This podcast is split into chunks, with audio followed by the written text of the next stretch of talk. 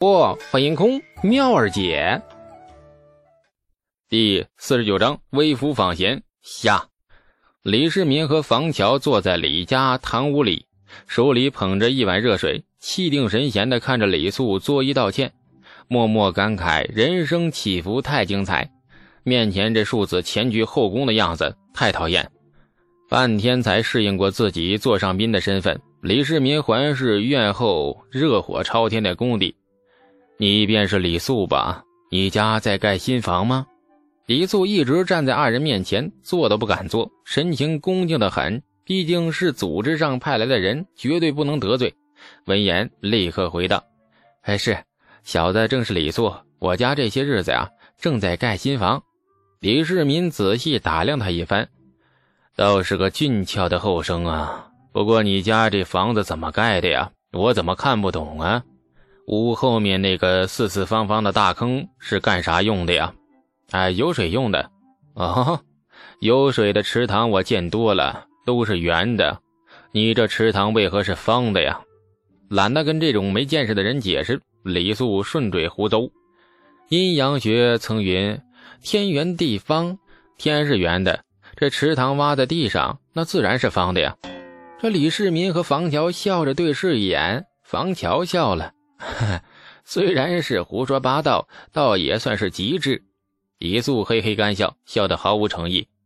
李世民含笑看着他，目光有点怪，盯着李素，全身发毛。良久，才悠悠地说：“呃，你果真只有十五岁吗？”“是。”李素应道，然后立马又堆出了一个萌萌哒的笑脸。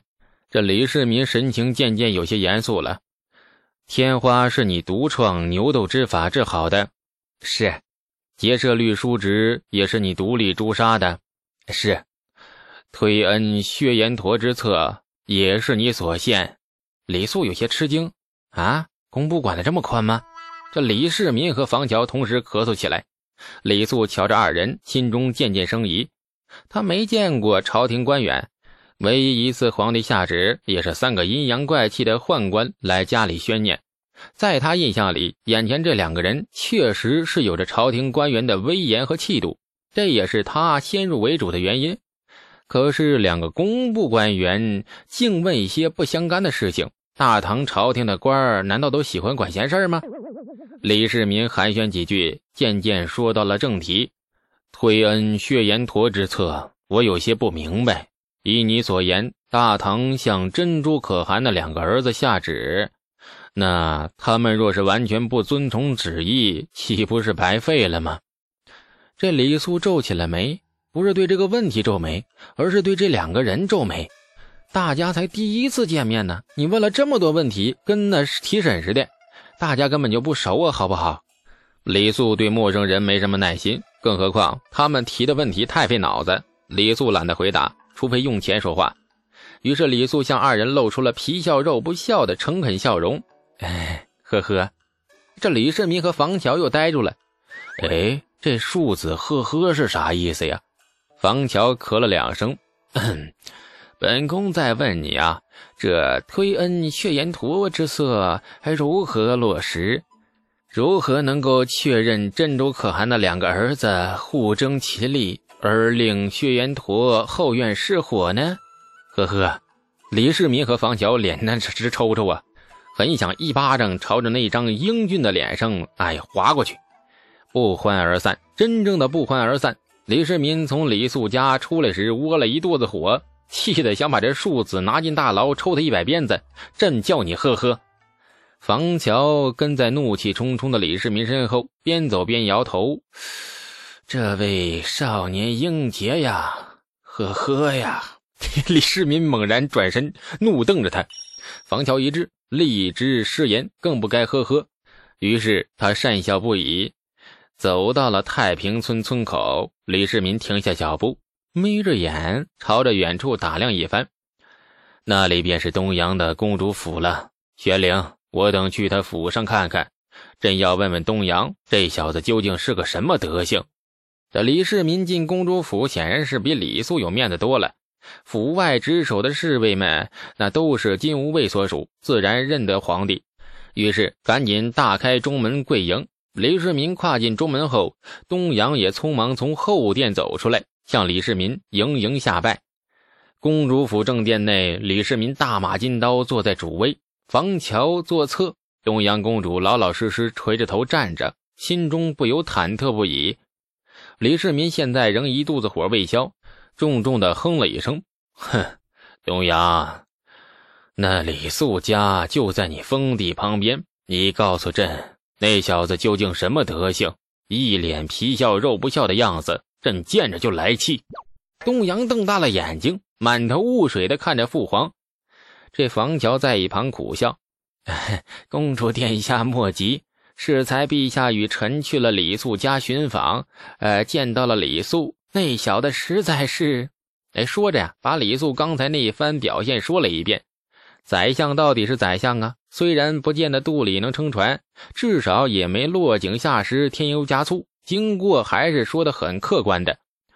东阳公主越听眼睛越大，最后吃惊的捂住了小嘴儿。李世民叹了口气，神情很复杂。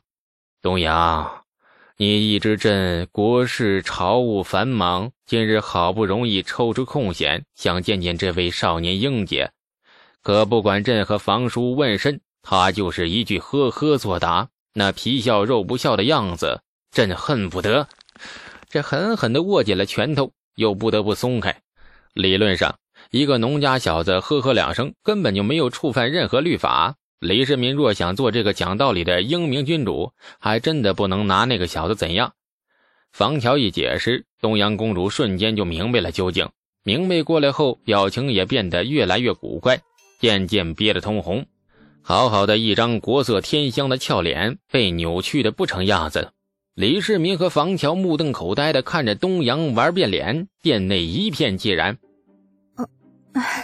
父皇明鉴，那个李素虽颇具才华，然则德行似乎，呃似乎，哎呀，不知道怎么的，他似乎对银钱特别执着。说话行事皆以银钱为准，父皇和房叔是才问他话，而他无所动，大概大概是因为父皇没有给他钱吧。实在是令人发指的答案呢。李世民和房乔有过各种猜想，比如少年怕生，或者是气质道明，或者是性格那个懒散等等，但二人根本就没有想到银钱那方面去。而且他们死活也不愿意相信，一个能治天花、能做好事、能杀贼、能献策的少年英杰，居然对银钱如此看重。李世民和房乔傻傻对视，一旁的东阳公主低垂着头，瘦弱的肩膀一耸一耸的。也给给钱？李世民似乎不敢相信这个答案，不由再次问了一遍：“是的，不仅是国策，他做的诗也卖，好诗两贯。”绝佳的三贯到五贯不等，无钱免谈。童童叟无欺。李世民脸色有些不善了。从跟随父亲太原起兵到如今稳居大宝，大半辈子了，从来没有见过这么死要钱的呀。房桥捋须，黯然的仰头眺望着那房顶啊，这是喜悦崩坏的前兆啊。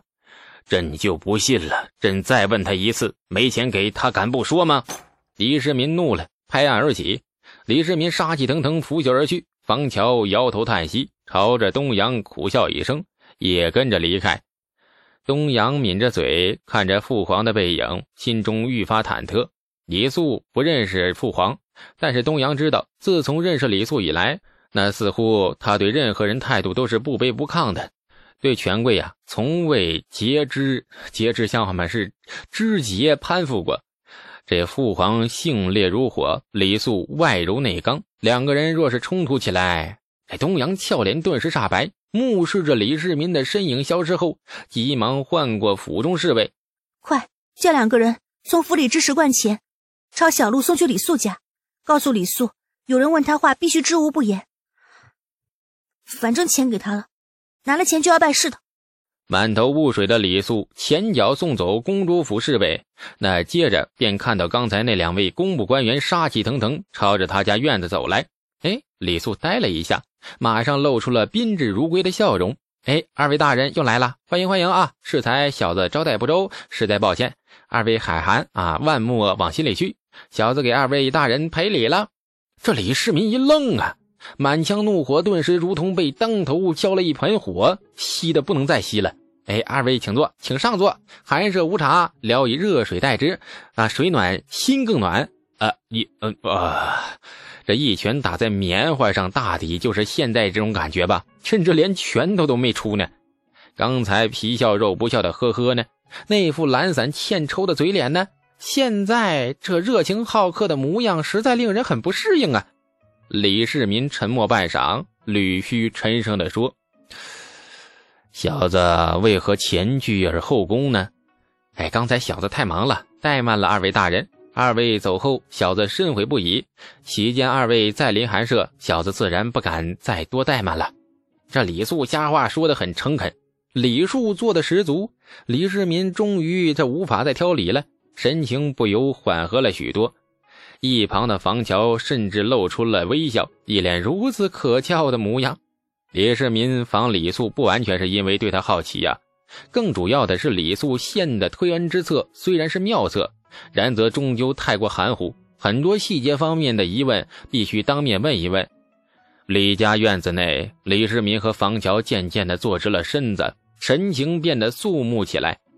李素直到现在仍对二人身份有些糊涂，不过公主府侍卫刚才跟他说的话，他还是记住了。况且，就算不说那些话，十贯钱的威力那还是很强大的嘛。感谢您的收听，去运用商店下载 Patreon 运用城市。